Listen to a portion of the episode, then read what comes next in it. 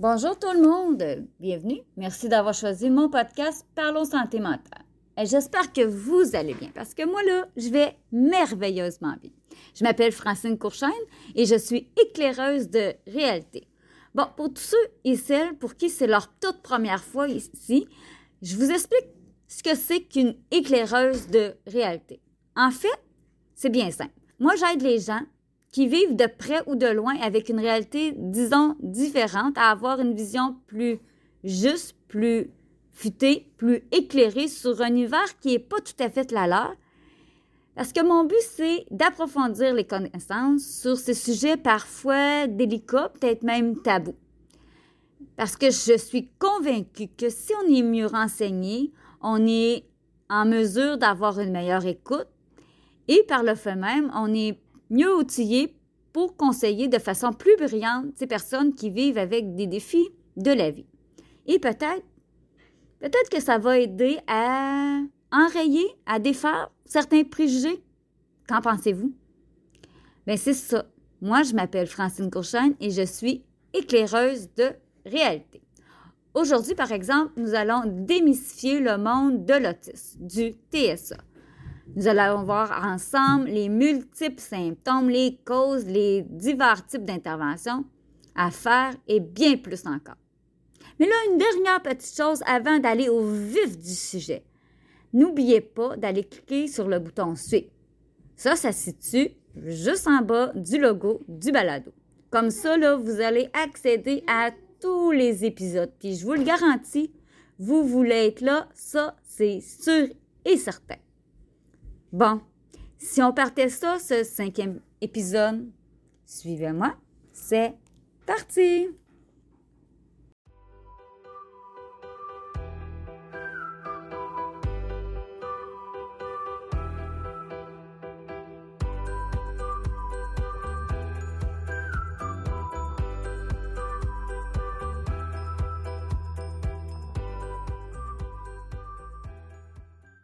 Sais, quand on veut devenir parent, on s'imagine comment ça va se passer.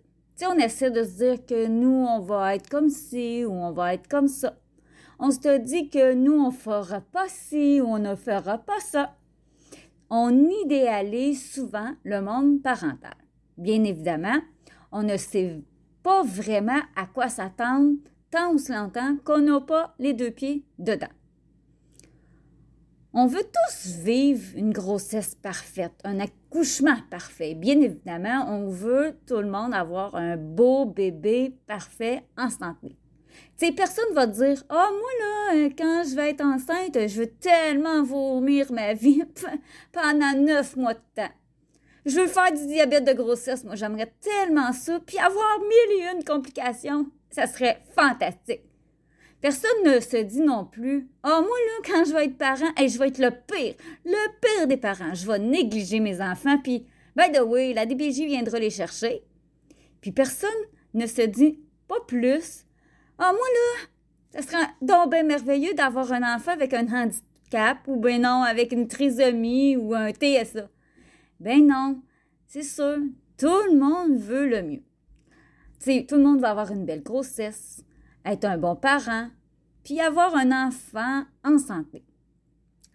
Mais même si c'est notre souhait à tous, la nature va nous jouer des tours. Les circonstances peuvent nous jouer aussi des tours. Notre génétique, elle aussi, peut nous jouer des tours. Il arrive parfois qu'en cours de grossesse, on apprenne que l'enfant qu'on aura sera différent.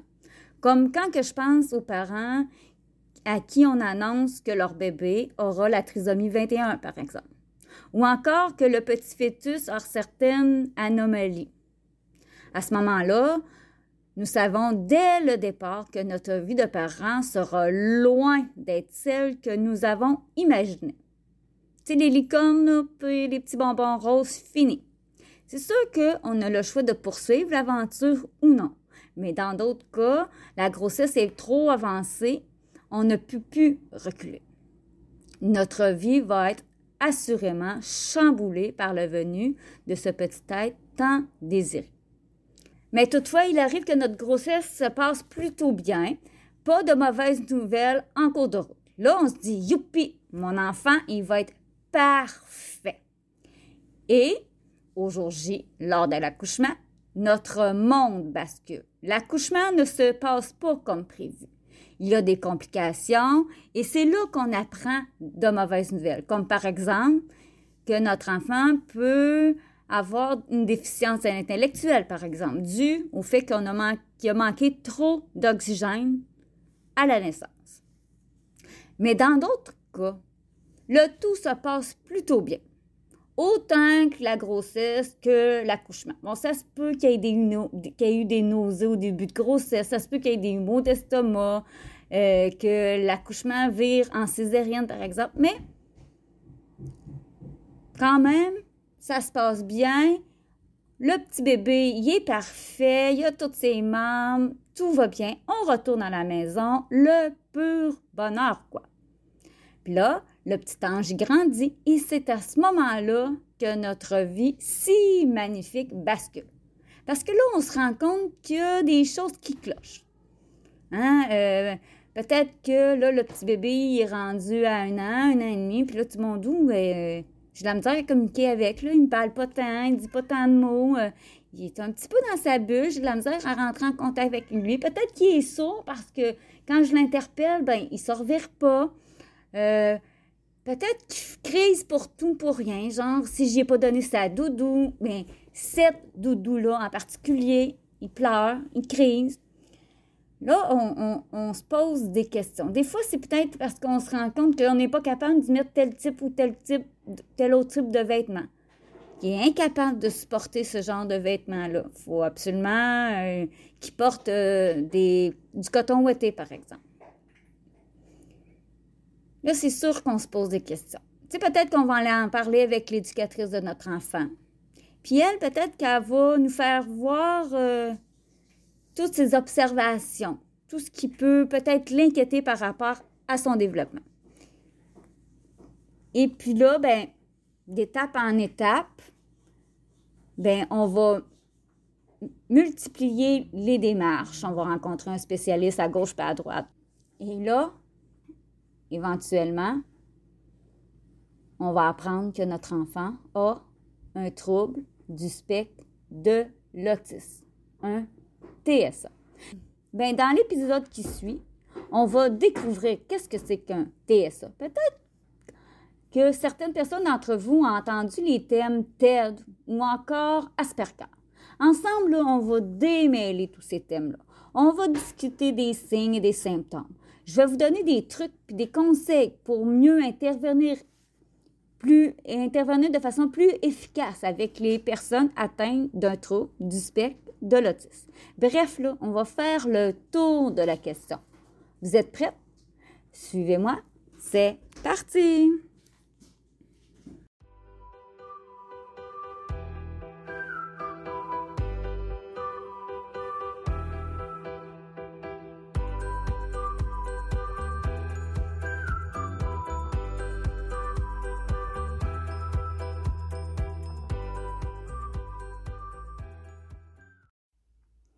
Wow! Le trouble du spectre de l'autisme, le TSA. Un autre magnifique sujet. Ça touche environ un enfant sur 68. Le nombre de cas est environ quatre fois plus élevé chez les petits garçons que chez les petites filles. Et ça, là, ça change rien votre groupe social ou votre ethnie. Ça change absolument rien. Tout d'abord, le trouble du spectre de l'autisme, c'est pas une maladie, mais c'est une condition. Souvent, ça va venir avec d'autres troubles neurologiques comme le TDAH ou encore ça va venir avec une déficience intellectuelle.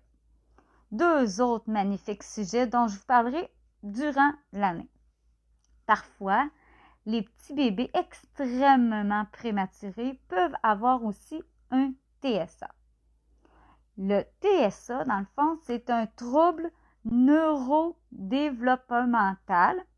Dans le fond, ce qui arrive, c'est que le cerveau va se développer de façon différente, ce qui va faire en sorte que l'autisme va avoir une perception différente du monde qui l'entoure. Bon, dans le passé, en fait, jusqu'en 2013, on entendait le thème TED, trouble envahissant du développement. Ce thème-là, ça englobait plusieurs troubles comme l'autisme, le syndrome de Rett, le syndrome d'Asperger, le syndrome désintégratif de l'enfance et le TED non spécifié. Bon, moi là, je les connais pas tous, ça fait que je ne vais pas m'attarder là-dessus. Toujours est-il qu'aujourd'hui, on parle plus de TSA, trouble du spectre de l'autisme. Ben, pourquoi? Mais parce qu'en fait, les spécialistes ont décidé de faire une seule catégorie pour désigner tous les troubles de l'autisme et de juger au niveau de la gravité. Parce que, et là je vous le dis, puis retenez-les, c'est super important parce que chaque personne vivant avec la condition TSA est différente. Exemple, je peux avoir deux enfants TSA et chacun d'eux peut avoir des particularités différentes. Ils peuvent réagir différemment aux stimuli ou à l'environnement qui l'entoure. Donc, ils vont évaluer si la personne est du niveau 1, 2 ou 3. Tout va dépendre si elle a besoin d'un soutien minime, c'est le niveau 1, si elle a besoin d'un soutien modéré au niveau 2, ou si elle a besoin d'un soutien très important, elle sera au niveau 3. Bon, ça c'est une chose, mais la personne qui est atteinte d'un trouble du spectre de l'autisme peut être au niveau 1 pour telle ou telle difficulté et au niveau 3 pour telle autre difficulté. Bref, je ne sais pas si j'étais super claire, mais dans le fond, euh, ce que ça veut dire, c'est que une fois que tu vas avoir observé que ton enfant, il y a quelque chose qui cloche, que tu vas avoir suivi tout le procédé, le processus pour avoir un diagnostic, là, tu vas t'asseoir devant ton spécialiste de la santé et là, plutôt de te dire ton enfant, il y a un TED, il va te dire ton enfant a un TSA et il est au stade 1 dans telle sphère, au stade 2 dans telle autre sphère, ou au stade 3 dans telle autre sphère. Ça veut dire qu'il va être peut-être plus autonome au niveau du langage, par exemple, mais ça, il va être niveau 1 et il va peut-être être au niveau 3 euh, au niveau du comportemental, par exemple. Bon, je ne sais pas si j'étais claire, mais toujours est-il que maintenant, ils ont décidé d'appeler ça TSA. Puis mon avis à moi aussi, c'est que peut-être que ça fait un petit peu moins peur aux parents le trouble du spectre de l'autisme plutôt que le trouble envahissant du développement. Ça, c'est mon avis. C'est bien beau tout ça, mais c'est quoi au juste? Quels sont les signes? Avant toute chose, là, je vais le répéter encore, mais il faut absolument que vous reteniez que chaque autiste est différent. Et tout ce que je vais dire dans le bloc qui suit va, peut différer d'une personne autiste à un autre. Ce que je vais dire, c'est en général, c'est comme ça. Ça ne veut pas dire que tous les TSA sont comme ça. Et tout peut dépendre aussi de leur niveau d'autisme. Mais ce qui est important, c'est qu'ils ont deux caractéristiques bien précises. D'une part, les autistes vont avoir une communication sociale et des interactions sociales faibles ou inexistantes.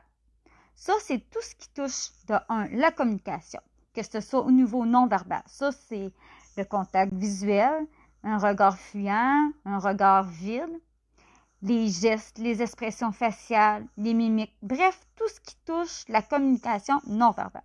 Ou que ce soit au niveau verbal, c'est-à-dire le langage.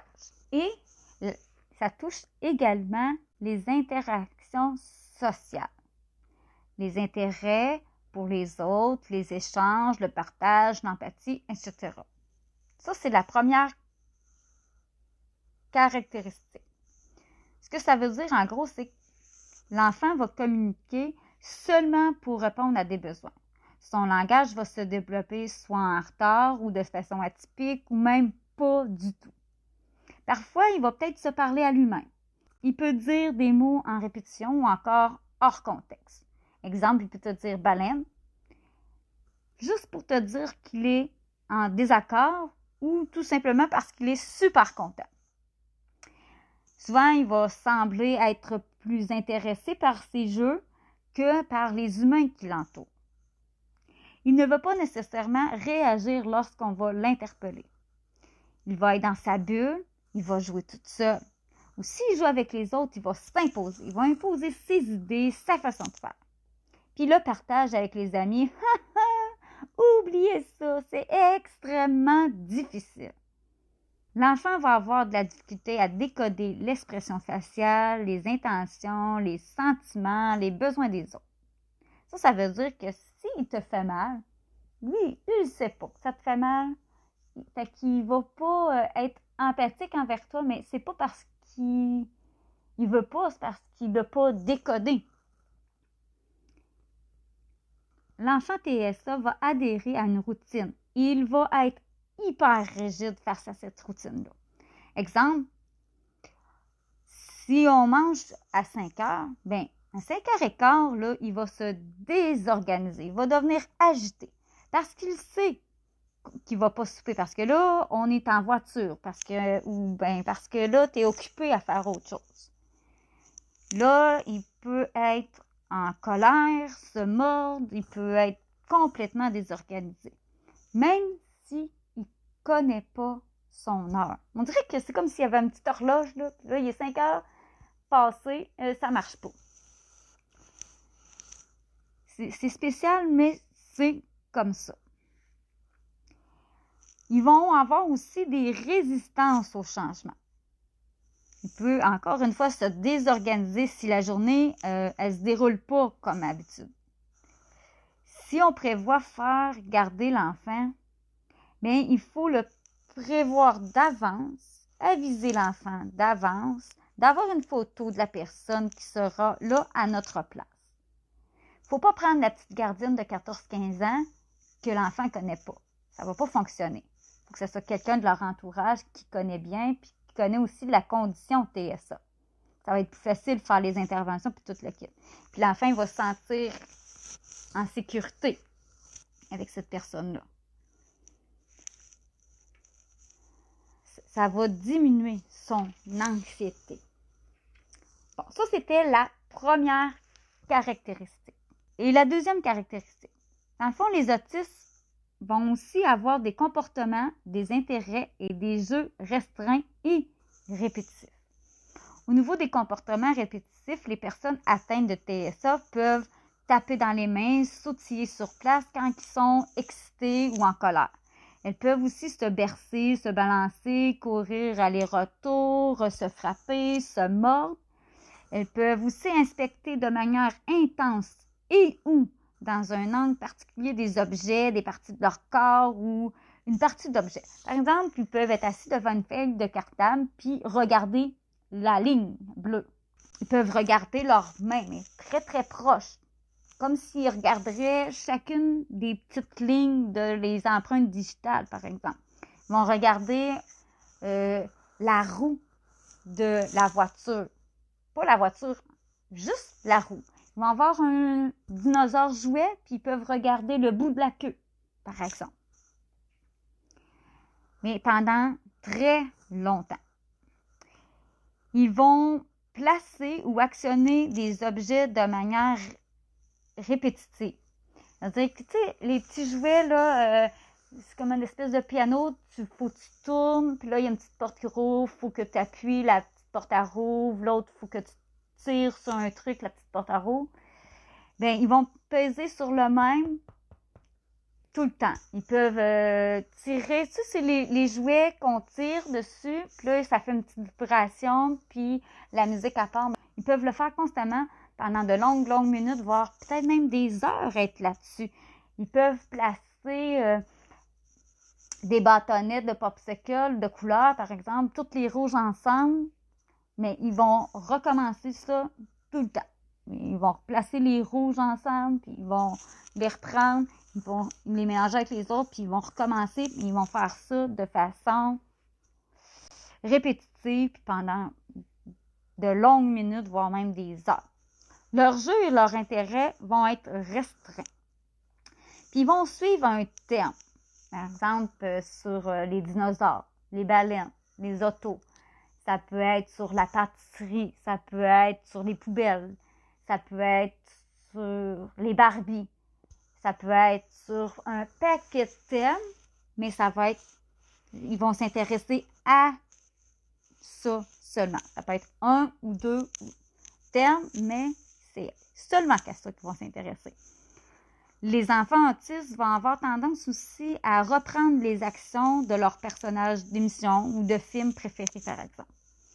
Ils vont avoir de la difficulté à jouer, à faire semblant. Vous savez, faire semblant de manger, faire semblant de cuisiner, c'est pas leur trip bien, bien. Par contre, ils vont avoir une super facilité dans les casse-têtes, dans les jeux de mémoire, dans les jeux d'échecs, par exemple. Les autistes vont avoir, les autistes vont faire des crises lorsqu'on va changer de routine, faire une transition entre deux activités.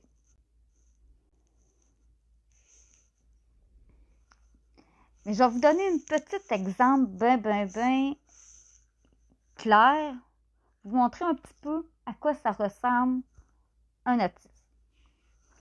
Moi, là, j'ai été pendant 18 ans de temps éducatrice à la petite enfance et au début de ma carrière, j'avais un enfant avec un TSA dans mon groupe. Euh, cet enfant-là, c'était très difficile quand, mettons, on prenait la collation, puis là, ben, il fallait faire le bricolage. Entre les deux, il pouvait faire une crise. ça ressemblait à quoi? Des cris, des pleurs, des fois c'était des morsures, il pouvait s'auto-mordre ou me mordre, il pouvait euh, lancer tout ce qu'il trouve sur son passage par terre. C'était très difficile de d'effectuer une transition ou euh, de changer de local. Le soir, quand il fallait que je quitte et que là, je distribue tous les enfants dans un autre local, ben là, j'avais le droit, je pouvais avoir le droit à une crise. Euh, pour enrayer ça, bien, bien évidemment, j'essayais de l'envoyer toujours dans le même local avec la même éducatrice. Comme ça, il ça. Aussi, euh, moi, j'avais euh, dans ce groupe-là, c'était des, des enfants en apprentissage de la propreté. Puis, comme truc pour changer les couches, ben, je changeais tous les enfants toujours dans le même ordre. Ça, ça change euh, rien pour les autres enfants. Mais pour cet enfant-là, ça venait le perturber. Parce que si, supposons, il était en deuxième, mais que le premier était devenu propre, donc je ne changeais plus, ben lui, il s'en apercevait et il voulait pas monter sur la table à. Il pouvait se cogner la tête sur la table à. Euh, encore une fois, il pouvait se mordre, me mordre, peu importe. Il pouvait taper du pied, lancer des objets, tout ça. Euh, quand je devais faire une activité spéciale, il fallait que ça soit prévu d'avance. Il fallait que je lui dise qu'il y ait un calendrier, qu'il y ait une photo, mettons, du Père Noël. Mais ça, c'est ça qu'on avait fait parce que là, on, s'était aperçu qu'il y avait un trou. Puis là, j'avais fait des tableaux, puis j'avais fait des pictogrammes. Mais j'avais oublié de mentionner que c'était pour être au deuxième étage de la garderie, un endroit où ce qui n'était pas encore allé. Et là, c'était difficile de le monter jusqu'en haut. Des premières fois aussi où est-ce qu'il fallait que je l'amène dans le vestiaire, c'était un endroit où il était jamais allé parce que le vestiaire, il était en bas. Lui, il s'en souvenait plus il n'avait pas, fait le lien que son manteau il était en bas. Alors, c'était difficile. Tant si longtemps qu'il n'a pas connu tous les arts de la garderie, tous les éducatrices de la garderie, il y a eu plein de fois où est-ce que c'était difficile.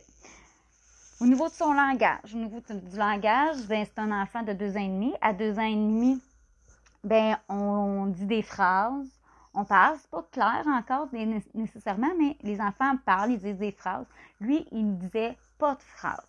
Il disait des papas, maman, il disait quelques mots, pas plus. Je vous dirais cinq, six mots. C'est loin dans ma tête, il disait cinq, six mots. Mais quand il me parlait de baleines, il était capable de me nommer toutes les sortes de baleines. Il y avait un livre avec lui, il pouvait toutes me nommer les baleines. Et si j'avais euh, le malheur de me tromper de sorte de baleine, j'avais le droit à une crise parce que c'était pas la bonne baleine. Tu sais, je pouvais pas faire semblant que je ne savais pas. Il fallait absolument que je dise la bonne baleine sous l'image. Pour le sortir dehors, il fallait qu'elle son toutou baleine, sa doudou baleine. Pour dormir, il fallait qu'elle son toutou, sa doudou baleine, toute baleine. Si je sortais le bac d'animaux marins, il tassait tous les animaux. Euh, tous les autres poissons, il prenait que les baleines, puis peut-être des fois les requins. Si je sortais le, bac de pâte à modeler, par exemple, il sortait tout du bac, puis il prenait en sa possession seulement que le moule de baleine ou de requin. Fait que tu vois, voyez, ça ressemblait à ça. Ça ressemble à ça dans le, un, enfant TSA. Donc, faire une petite révision de ce que je viens de dire. Si on a une communication sociale et des interactions sociales faibles ou inexistantes, avec des comportements, des intérêts et des jeux qui sont restreints et répétitifs, ben, c'est ce qu'on appelle un TSA, un trouble du spectre de l'autisme. Mais ce n'est pas tout. Parce que les personnes autistes vivent aussi des difficultés au niveau des cinq sens et de l'équilibre. Dans le fond, le, le, fait que la perception des cinq sens soit perturbée, ça fait en sorte que ça va venir modifier le comportement de l'autiste. Et là, ça va vraiment, mais vraiment compliquer toutes les activités de la vie au quotidien. Une personne TSA peut être soit hypersensible, ça veut dire que la perception du sens va être augmentée. Là, dans ce cas-là, la personne peut être désorganisée ou sur la défensive, ou encore, au contraire, elle pourrait être hyposensible. Ça veut dire que sa perception va être diminuée. Puis là, dans ce cas-là, ben, elle va être à la recherche d'une sensation ou elle va être hyper tolérante à la sensation. Ça, ça va être envers tous les stimulus qui vont provenir des cinq sens ou encore du système de l'équilibre. Mais une personne TSA peut être hypersensible au niveau de l'ouïe, par exemple, et hyposensible au niveau du toucher. Souvent, il va falloir qu'on jette un, constamment un coup d'œil parce qu'ils n'ont pas vraiment la conscience du danger. Là, je vais vous donner des exemples pour chacun des sens en hypoactivité ou en hyperactivité. Mettons comme avec l'ouïe quelqu'un qui est en hyperactivité sensorielle, je le répète, là, ça veut dire que la perception est augmentée. C'est un enfant qui va euh, mettre les mains euh, sur les oreilles, le bruit est tout le temps trop fort. C'est pas l'enfant qu'on va amener dans un show de rock. Non, il va capoter sa vie. Il n'aime pas ça, les endroits trop bruyants. Fait que la solution à ça, des coquilles, puis éviter justement dans les, dans les endroits trop bruyant. Il va se désorganiser ou sinon. La crise. Dans le cas de l'hypoactivité au niveau de l'ouïe, ben ça peut être l'enfant qui va se mettre, vous savez, les trompettes dans le, stade de hockey, là, ben, il va venir se mettre ça directement dans l'oreille. Parce que lui, euh, c'est pas si fort que ça pour lui. Puis il va adorer la sensation du bruit dans ses oreilles. Au niveau de la vue, Qu'est-ce que ça donne l'hyperactivité? Bien, c'est un enfant qui va pas aimer ça quand il va faire trop clair, quand il va avoir trop de soleil, trop de lumière. Il va détester ça. Il va peut-être avoir tendance à avoir ses lunettes de soleil parce que la lumière du jour va être trop forte pour lui. Une bonne idée pour pallier à ça, c'est d'avoir des lumières qu'on peut tamiser euh, prévoir dans une pièce un endroit qui est plus sombre pour lui, tant que ça devient trop agressant pour lui. Au contraire, quelqu'un qui va avoir une hypoactivité sensorielle au niveau de la vue, Il va se mettre des objets lumineux dans, dans les yeux direct. Comme mettons euh, une lampe de poche, mais directement dans les yeux. Il va avoir tendance à vouloir regarder le soleil, allumer les lumières pour être à lumière, tu sais, regarder la lumière. Tu sais, comme je disais tantôt, là, ça regarde les objets d'une façon, d'un angle différent, puis longtemps, mais lui, il pourrait regarder la lumière longtemps parce que il adore ça, dans le fond. Au niveau du toucher, quelqu'un qui est hyper euh, va capoter, il va détester s'habiller. Euh, les vêtements, les étiquettes, pour lui, là, c'est insupportable. Il va détester ça. Euh, des fois, il va tolérer peut-être certains types de tissus, puis d'autres, ça va être vraiment improbable que tu puisses faire porter des jeans, par exemple, parce qu'il va détester la sensation sur sa peau. Ça peut être aussi au niveau euh, la brosse à dents. S'il n'y a pas les soins nécessaires, la bonne texture, ça peut être difficile. Ça peut être aussi au niveau euh, de la nourriture, mais pas au niveau du goûter, mais au niveau de la texture que la nourriture fait dans la bouche. Ça peut être vraiment très désagréable. On peut avoir même de la misère à lui faire des câlins. Lui, le se faire toucher, il n'aime pas ça. Tandis que au niveau de l'hypo, activité sensorielle, au niveau du toucher, mais lui, là, que l'eau, soit super froide, super chaude, il va aimer ça, là. Il va peut-être même euh, les affaires rigueuses frotter dessus. Tu vas dire, ben, il se frotte sur du papier sablé. Ouais, il aime ça, ce genre de sensation-là. C'est un peu étrange, mais oui, ils vont peut-être faire ça. Ceux qui sont en euh, hypoactivité sensorielle. Au niveau d'odorat, celui qui va être en hyperactivité, c'est une personne qui euh, va pas se sentir très bien dans la pharmacie parce qu'il va avoir trop d'odeur. L'odeur du parfum, l'odeur du shampoing, l'odeur d'un autre type de parfum. Ou dans les centres d'achat ou dans les grandes foules où est-ce qu'il y a plein de gens puis qui vont pouvoir détecter euh, l'odeur de tout le monde, il va pas triper. Euh, s'asseoir à côté de quelqu'un pour manger, il va peut-être pas triper parce que là, l'odeur du ketchup, l'odeur des frites, l'odeur du steak, trop d'odeur, hein, c'est désagréable, c'est agressant pour lui. Ça peut même lui donner des hauts de cœur.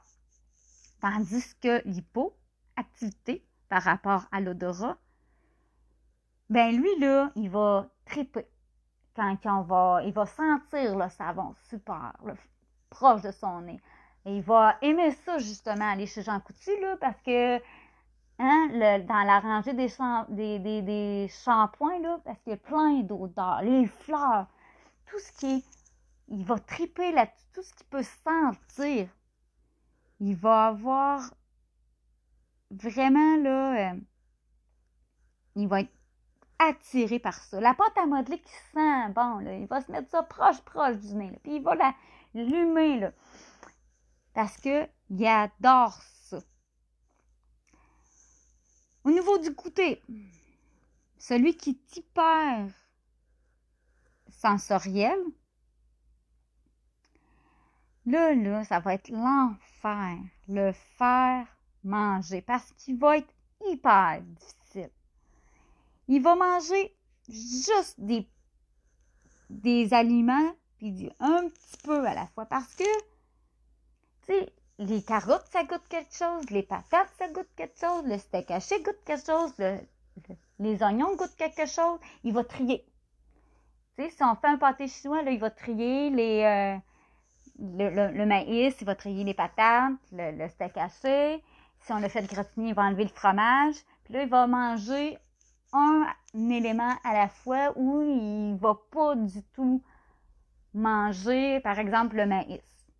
Tu sais, il, va être très, très, très difficile. Les petits pois ne peuvent pas toucher, puis euh,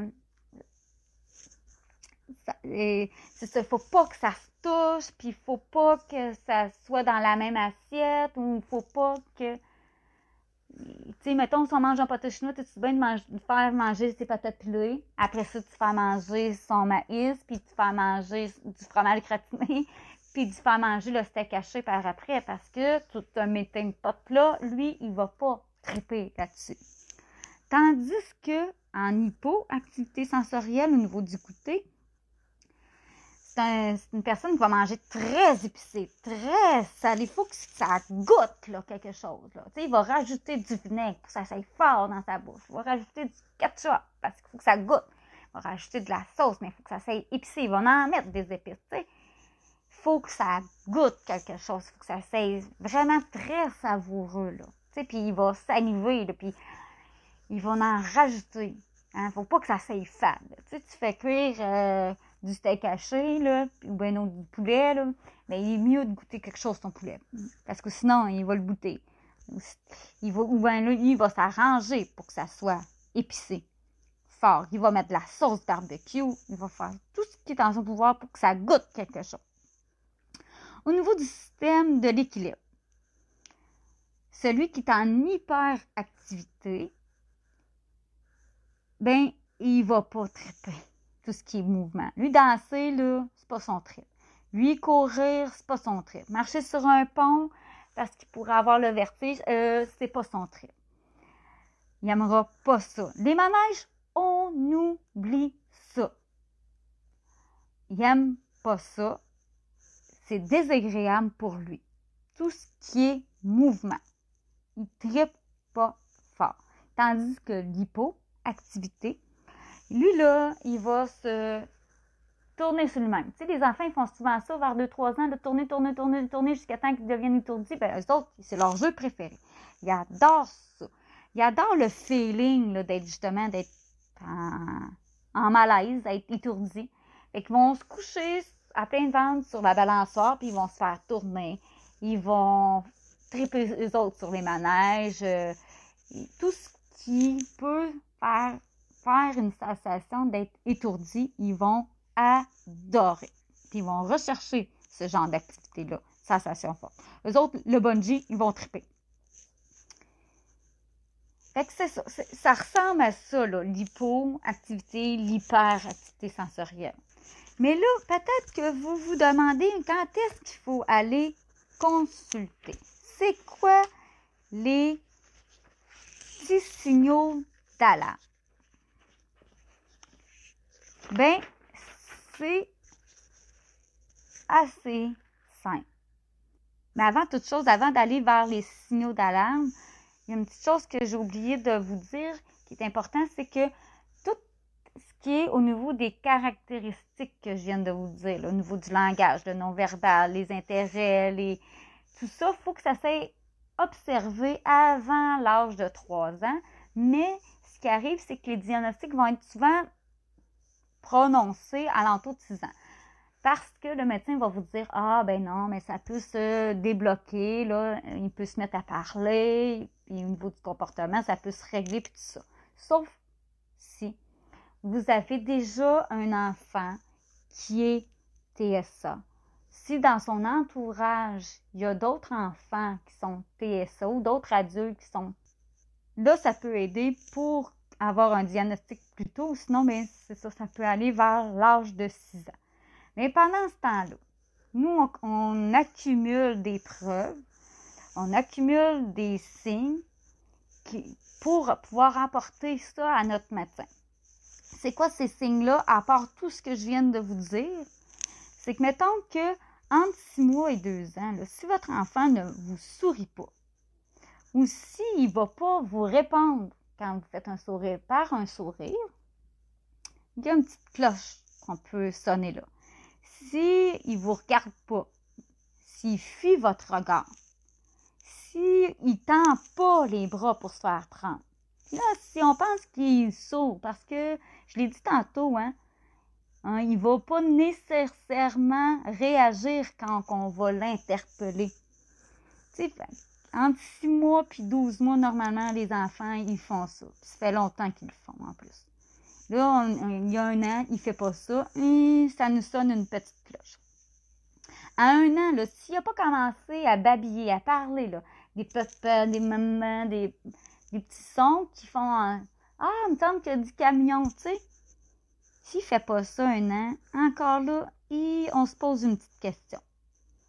À un an et demi, là, s'il n'y a pas, s'il ne pointe pas, mettons, on demande où la banane, ou euh, le pyjama ou le nez, s'il ne pointe pas à un an et s'il ne parle pas à un an et là aussi, c'est un petit ding, ding, ding, il y a quelque chose qui ne fonctionne pas. À deux ans. À deux ans, normalement, les enfants, là, ils parlent. Ils disent des phrases. Mais si votre enfant, il a deux ans, puis il ne combine pas deux mots. Exemple, s'il ne dit pas encore papa dehors pour dire papa est dehors, ben c'est un signe qu'il y a quelque chose qui ne fonctionne pas. Puis à tout moment, si il régresse ou s'il il ne parle plus, là, là, il faut aller consulter. C'est fort probablement un signe que l'enfant a un trouble du spectre de l'autisme. Est-ce que ça se traite? Hein, telle est la question. Est-ce qu'on peut traiter quelqu'un de TSA? Étant donné qu'il n'y a pas qu'une cause, que ça peut être plusieurs facteurs génétiques ou environnementaux qui font qu'on développe un TSA, bien, il n'y a pas de traitement contre l'autisme. De toute façon, ce n'est pas une maladie, là, c'est une condition. Toutefois, la personne autiste peut avoir de la médication. Ça, ça va l'aider pour certains comportements qui sont dérangeants. Ou encore pour venir atténuer les symptômes d'un autre trouble, comme le fameux TDAH, par exemple. Dans le fond, pour venir en aide à un enfant TSA, on doit travailler fort au niveau de son développement. Il faut établir une routine avec des Comme ça, ben, il va avoir un repère visuel, il va savoir qu'est-ce qui s'en vient. Il faut euh, s'outiller aussi pour l'aider à apaiser ses crises, que ce soit avec euh, des coquilles si l'enfant a de la difficulté au niveau du son, euh, que ce soit d'avoir des lumières qu'on peut tamiser, hein, si l'enfant a de la difficulté au niveau de la lumière, par exemple. Il faut avoir des moyens qui peut jouer avec les mains par exemple, de la pâte à modeler, un tangle, euh, un spinner. Il euh, faut avoir des time timers pour le situer dans le temps. Comme ça, il voit combien de temps il reste. Il faut avoir une doudou, une couverture apaisante pour venir le couvrir pour la pesanteur. Toutes sortes d'objets comme ça vont venir en, en aide pour apaiser l'enfant autiste lors de crise. Bon, ça dépend aussi s'il est en hyperactivité ou en hypoactivité, comme je le disais tantôt. Il faut y aller avec euh, ce qu'il y a de besoin. On n'ira pas avec une doudou apaisante euh, si euh, pour lui c'est insupportable, ça va l'agresser encore plus. Toujours est-il que les parents, ils sont pas laissés à eux autres mêmes dans ce super défi. Ils ont recours à divers services professionnels, que ce soit par l'entremise de centres d'entraide ou par le CLSC de leur région. Puis souvent, euh, l'aide qu'on va recevoir va être jusqu'à 21 ans. Puis après ça, il y a moyen aussi d'avoir d'autres services. Mais pour ça, euh, je m'y connais moins, fait que j'embarque pas trop là-dedans. Mais je sais qu'entre autres, bon, les enfants atteints d'un TSA peuvent aller à l'école jusqu'à 21 ans. Ils peuvent aussi habiter dans des centres faits pour personnes TSA euh, jusqu'à 21 ans. Puis après ça, ben, il y a d'autres sortes de services, donc je ne connais pas. Et puis, ben, pour certains TSA, il y en a qui vont avoir de la difficulté toute leur vie, qu'on va avoir besoin toute leur vie qu'on les entoure, même pour euh, s'habiller par exemple ou faire des trucs simples de la vie. Ça va être pour toute la vie. Il y en a d'autres qui sont plus légers, qui vont être en mesure d'avoir une vie plus normale. Ils vont être en mesure d'habiter en appartement, de travailler, de payer leurs factures. Mais ils vont peut-être avoir besoin d'un petit rappel pour plein, plein de choses, d'avoir une petite surveillance, mais en général d'être capable de vivre bien. Il y en a d'autres qui vont avoir besoin encore de pictogrammes, même s'ils sont adultes, mais qui vont fonctionner quand même en société. Il y en a d'autres qui vont quand même bien fonctionner en société, puis on s'en rendra pas trop trop compte qu'ils ont un TSA. ça dépend du niveau de la gravité du, trouble du spectre de l'autisme de votre enfant. Malheureusement, il y en a qui vont être très, très hypothéqués, puis d'autres moins. Avant d'aller à la conclusion, parce que dans le fond, je vais conclure en vous donnant des noms d'organismes, je vais vous donner un petit temps pour aller vous chercher papier, crayon. Ensuite, revenez-moi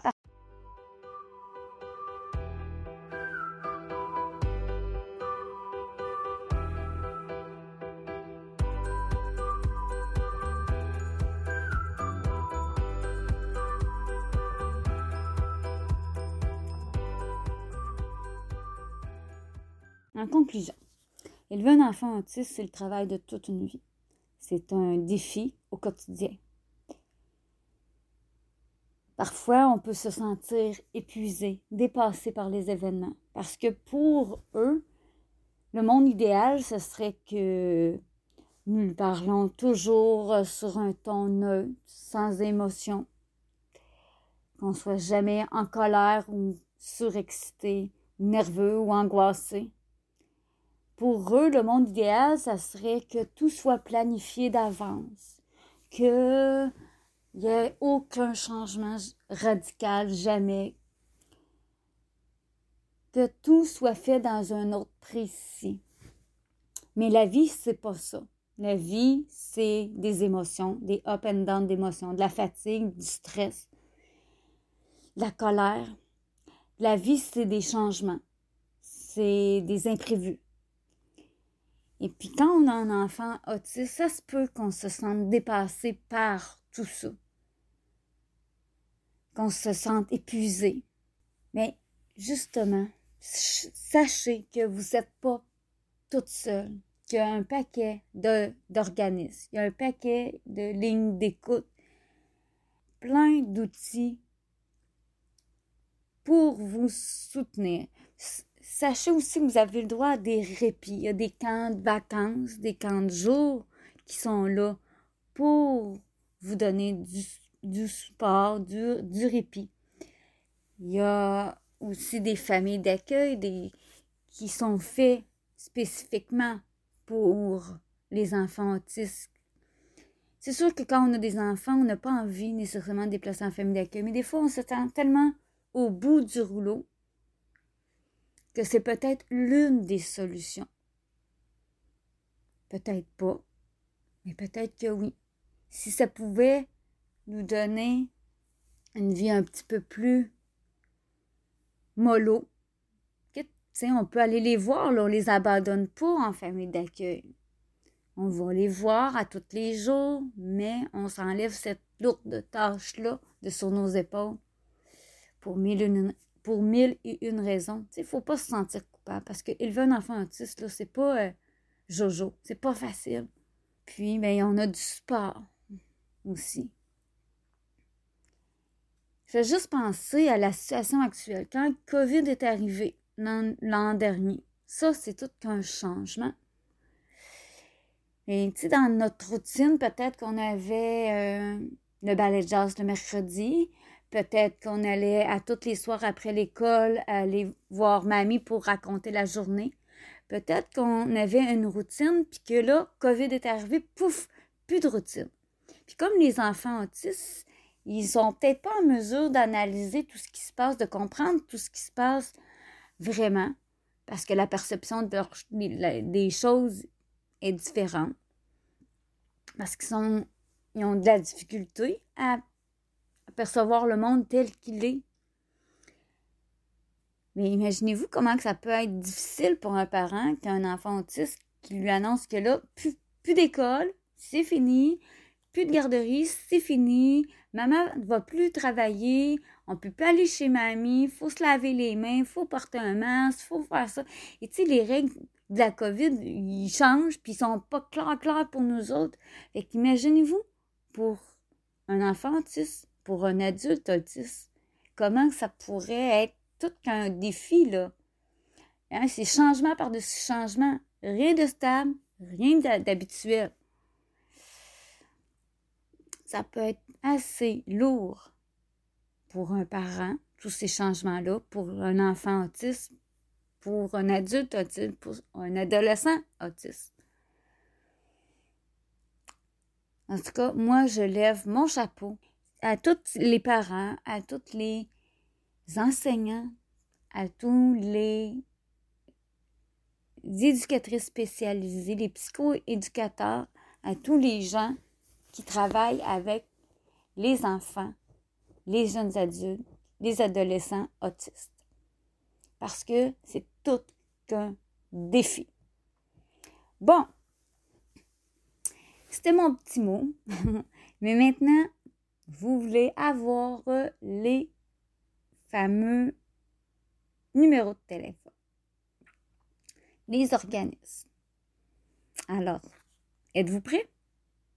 J'ai quelques numéros de téléphone à vous donner. Dans le fond, il y a la ligne parents écoute.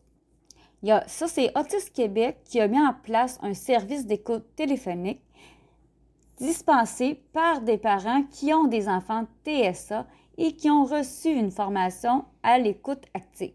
Il ne s'agit pas d'une ligne d'urgence. Ce service fonctionne sur rendez-vous seulement. Vous pouvez aussi contacter l'intervenante communautaire à soutien, S-O-U-T-I-E-N, en commercial autisquebec.org. Grâce à Parents J'écoute, vous pourrez vous confier à quelqu'un qui, de par sa propre expérience, peut vous comprendre et vous soutenir dans vos moments difficiles.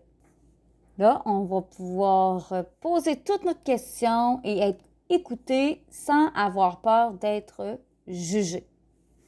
On peut communiquer avec Autisme Québec au 418 624 7432. Alors, on communique avec Autisme Québec au 418 624 7432. Là, on va leur dire qu'on veut parler avec un autre parent. Et puis là, ben, un parent va vous contacter dans les jours qui suivent. Puis si ça vous tente de devenir un parent, j'écoute, mais vous, vous pouvez contacter aussi Autisme Québec. Il y a des organismes qui, qui offrent du répit, comme par exemple dans ma région, il y a le centre normal éveillé. Le numéro de téléphone est le 819-478-1201. Eux, c'est pour les personnes qui ont une déficience intellectuelle, les personnes atteintes de TDAH, les personnes euh, avec un handicap et les personnes autistes. Vous appelez là, c'est un camp de jour l'été, il y a plusieurs services qui, qui s'ouvrent. Et dans la région de Québec, il y a la clinique SACAD. C'est un centre d'expertise en autisme. Ils aident les autistes et leurs proches. C'est situé sur la rue Beaurevoir à Québec. Le numéro de téléphone pour les rejoindre, c'est le 418 915 70 30. Alors, pour rejoindre la clinique SACAD, 418 915 70 30. Et il y a toujours Info Social au 811. Vous signalez le 811, vous prenez l'option Info Social. Là, il va y avoir un intervenant social qui va vous parler. Il peut vous apaiser, apaiser votre enfant. Sinon, ben, appelez à votre CLSC. Il y a toujours votre CLSC. Il faut absolument pas rester tout seul en cas de crise. Vous êtes épuisé. Appelez un ami, ben, quelqu'un pour parler, pour évacuer, puis hein, reprendre nos esprits, reprendre notre camp. Après ça, continuer les interventions. Il y a aussi des fondations. Si jamais vous, voulez donner des sous pour euh, aider la cause, mais il y a la Fondation Véro et Louis. Pour les rejoindre, c'est 1 8 4 4 FVL-DONS. Donc, le 1 8 4 4 3 8 5 3 6 6 7. Ça, c'est pour faire des dons à la Fondation Véro et Louis. Il y a aussi la Fondation Autisme et Majeur. Donc, là, pour faire des dons aussi, le 514 399 10 49 ou, ou www.fondationautistememajeur.com et vous pouvez les contacter par courriel à info à commercial fondation Là-dessus, je pense que j'ai fait le tour. Euh, mais c'est sûr que là, regardez dans votre région, il y a plein de centres qui peuvent euh, vous aider. Wow! Encore une fois, là, ça a été un réel plaisir pour moi de vous partager cette magnifique expérience. Puis je vous remercie du fond du cœur d'avoir écouté jusqu'au bout cet cinquième quand même épisode de Parlons santé. Déjà cinq épisodes de terminés. Je suis vraiment contente. Mais là, là, si ce n'est pas déjà fait, là, allez tout de suite cliquer sur le bouton Suivre. Ça, comme je le répète à toutes les fois, c'est juste en bas du logo du balado. Comme ça, vous, voulez, vous allez vous assurer d'être au rendez-vous pour le prochain épisode. Puis c'est sûr et certain que vous voulez être là parce que dans deux semaines, on va parler de l'anxiété. L'anxiété, là, hmm, c'est pas mal une petite bébête que tout le monde vit avec ça. Puis en plus de ça, c'est pas mal à la base d'un paquet de troubles neurologiques. Alors, soyez au rendez-vous. Dans deux semaines, soit samedi le 17 avril à 13h, on va aller en profondeur, on va aller démêler le stress, l'anxiété. Bref, on va faire le tour de la question. En attendant, prenez soin de vous. Je vous aime. Ciao!